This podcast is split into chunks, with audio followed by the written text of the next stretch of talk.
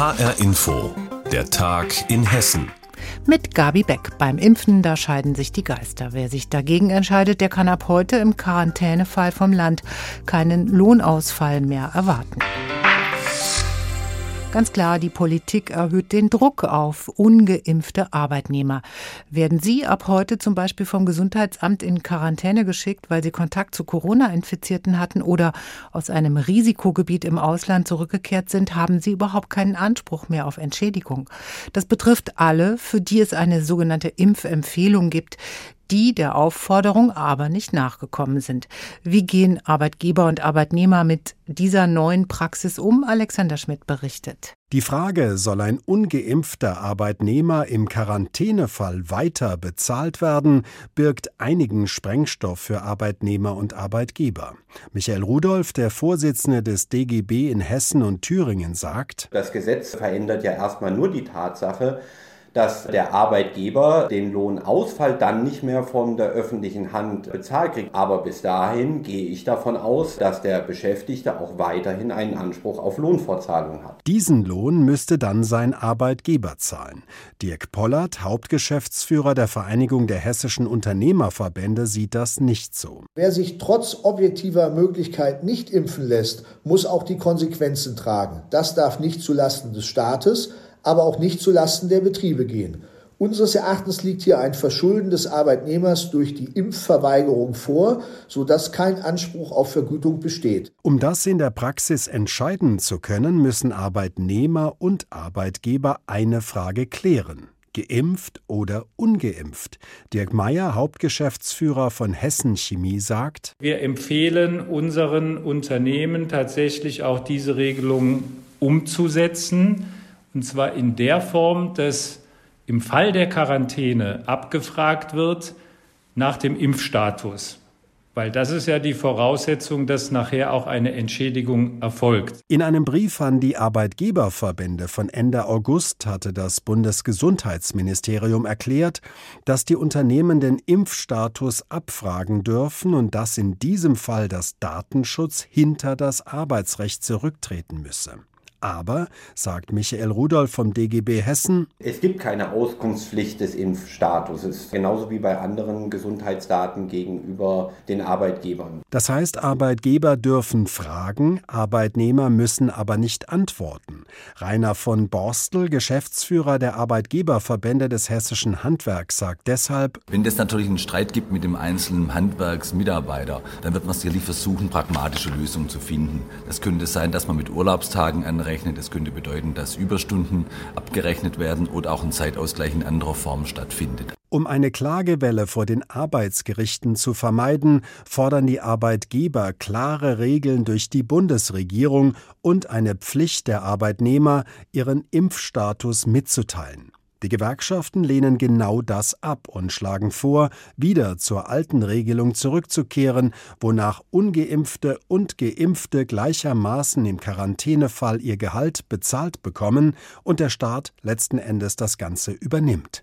Wer sich nicht impfen lassen möchte, der zahlt im Falle einer Quarantänepflicht drauf. Alexander Schmidt hatte die Einzelheiten für uns. Und es geht noch einmal um Corona. Wir stehen am Beginn des dritten Corona-Winters und das Robert-Koch-Institut runzelt sozusagen die Stirn, weil bei vielen der Impfschutz jetzt nachlässt. Eine sogenannte Booster-Impfung wäre wohl die Lösung. Die Bundesländer sollten die Impfzentren deshalb wieder in Betrieb nehmen. Das ist zumindest die Idee von Bundesgesundheitsminister Spahn.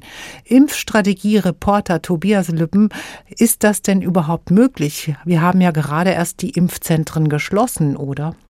Ja, mal so eben aus dem Stand ginge das sicher nicht, denn wir erinnern uns, das war ja ganz groß angelegt. Da war übrigens der Katastrophenschutzfall ausgerufen, da waren die Rettungsdienste mit im Boot, haben das aufgebaut. Es war immer die größte Halle am Platz in Alsfeld, was die Hessenhalle in Büdingen, ein alter Baumarkt in Frankfurt, die Festhalle mit mehreren Impfstraßen, lange Öffnungszeiten, auch am Wochenende, ganz viel Personal.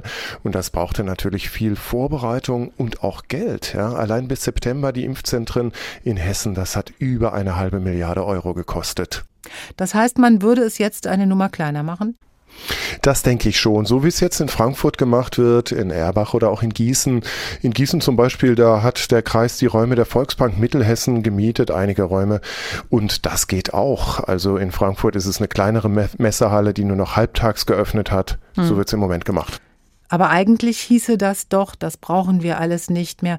Das können auch die Hausärzte eigentlich schaffen. Schaffen die das nun oder schaffen sie es nun doch nicht? Ja, im Moment schaffen sie es, aber das liegt daran, dass so wenige Menschen kommen, um sich impfen zu lassen. Wir hatten zuletzt rund 40.000 Impfungen in Hessen pro Woche. In Spitzenzeiten hatten wir das Achtfache. Und die Wahrheit ist, viele niedergelassene Ärzte sind unter anderem deshalb auch aus der Impfkampagne ausgestiegen. Und woran liegt das? Naja, der Aufwand ist sehr hoch für die Arztpraxen. Sie müssen da äh, viel Organisation betreiben und die Vergütung ist ziemlich gering. 20 Euro pro Impfung. Und dazu kommt eins, die Ärzte müssen immer ein Fläschchen öffnen mit sechs Einzeldosen und müssen die dann aufbrauchen. Das heißt, sie müssen dann den Leuten hinterher telefonieren, um das Zeug loszuwerden. Und sie fordern Einzelimpfdosen. Vielleicht sollte Bundesgesundheitsminister Spahn eher da mal ansetzen und dann sind die Ärzte doch wieder der Impfturbo. Der Impfschutz lässt bei vielen inzwischen nach. Wer gibt jetzt die Auffrischungsimpfung? Wir haben unseren Hessen-Reporter Tobias Lübben gefragt. Es war der Schock am vergangenen Freitag. Ein Mann war vor einer Schule in Witzenhausen in eine Gruppe Kinder gefahren. Zwei Mädchen, sieben und acht Jahre alt, wurden schwer verletzt. Ein achtjähriges Mädchen ist gestorben. Die Frage, die nicht nur uns Journalisten bei diesem Fall umtreibt, war, hat der Mann das vorsätzlich gemacht? War es möglicherweise sogar ein Terroranschlag. Heute hat die Polizei dazu neue Einzelheiten bekannt gegeben. Sie ermittelt nämlich jetzt wegen Mordes. Michael Pschibilla ist unser Reporter in Witzenhausen. Wie kommen die Ermittler denn jetzt auf diese These? Ja, die Staatsanwaltschaft Kassel stützt ihre neuen Erkenntnisse auf einen Zeugen. Der soll nämlich beobachtet haben, wie der 30-jährige Autofahrer im kritischen Moment sein Fahrzeug mit einer aktiven Lenkbewegung, wie es heißt, auf die Kinder zugesteuert hat. Das ist natürlich ein völlig anderer Aspekt als ein Unfall oder ein medizinischer Notfall, wie der betroffene Autofahrer bei seiner Erstvernehmung angegeben hatte. Da hat er nämlich noch gesagt, ihm sei schwarz vor Augen geworden. An dieser Version haben die Ermittler jetzt erhebliche Zweifel. Sie gehen von Vorsatz aus und deswegen auch die Ermittlung wegen Mordes. Aus welchen Motiven soll der Mann das denn getan haben? Ja, die äh, Frage, aus welchen Gründen er das gemacht haben soll, ist noch völlig unklar. Allerdings wurde der Mann inzwischen in ein psychiatrisches Krankenhaus eingewiesen, haben die Ermittler mitgeteilt, weil es nämlich Hinweise auf eine psychiatrische Erkrankung gibt.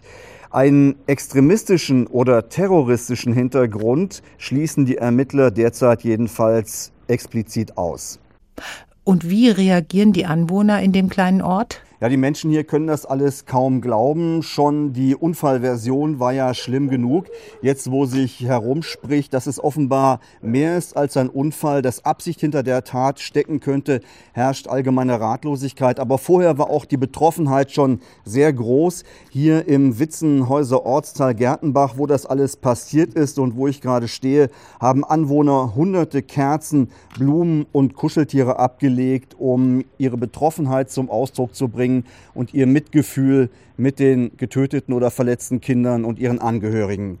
Es gibt neue Erkenntnisse. Der 30-jährige Fahrer soll nach Aussagen eines Zeugen am Freitag mutwillig das Lenkrad in Richtung der Kindergruppe in Witzenhausen gelenkt haben.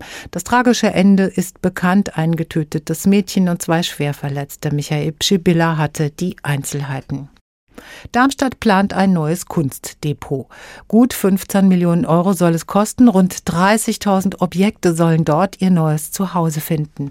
Notwendig geworden war der Neubau, weil der Mietvertrag einer Halle in Dieburg ausläuft, in dem bisher ein Großteil der Kunstobjekte untergebracht war.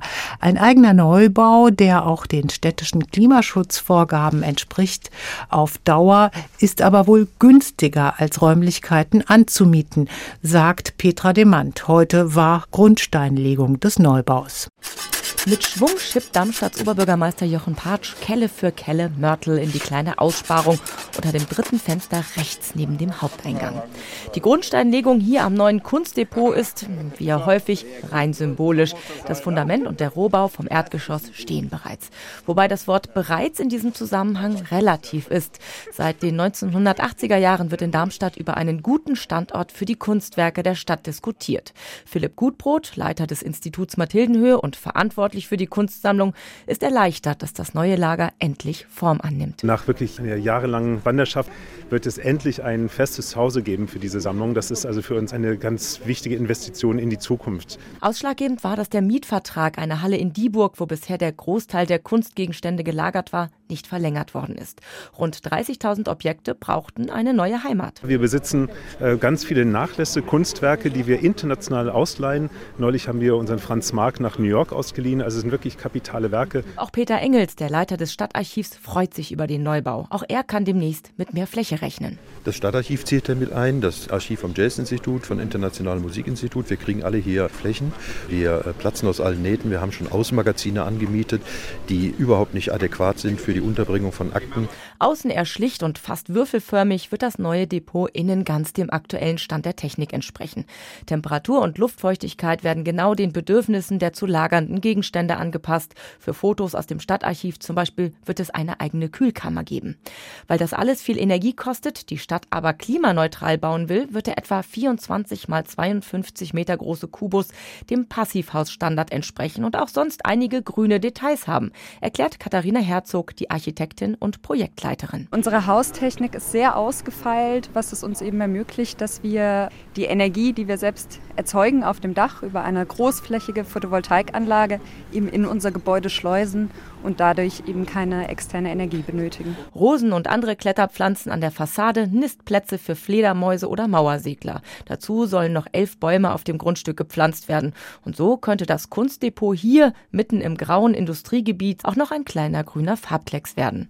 Warum für die Darmstädter Kunst ein Neubau billiger ist, als eine Halle zu mieten, das hat uns Petra Demand berichtet. Und das war der Tag in Hessen mit Gabi Beck.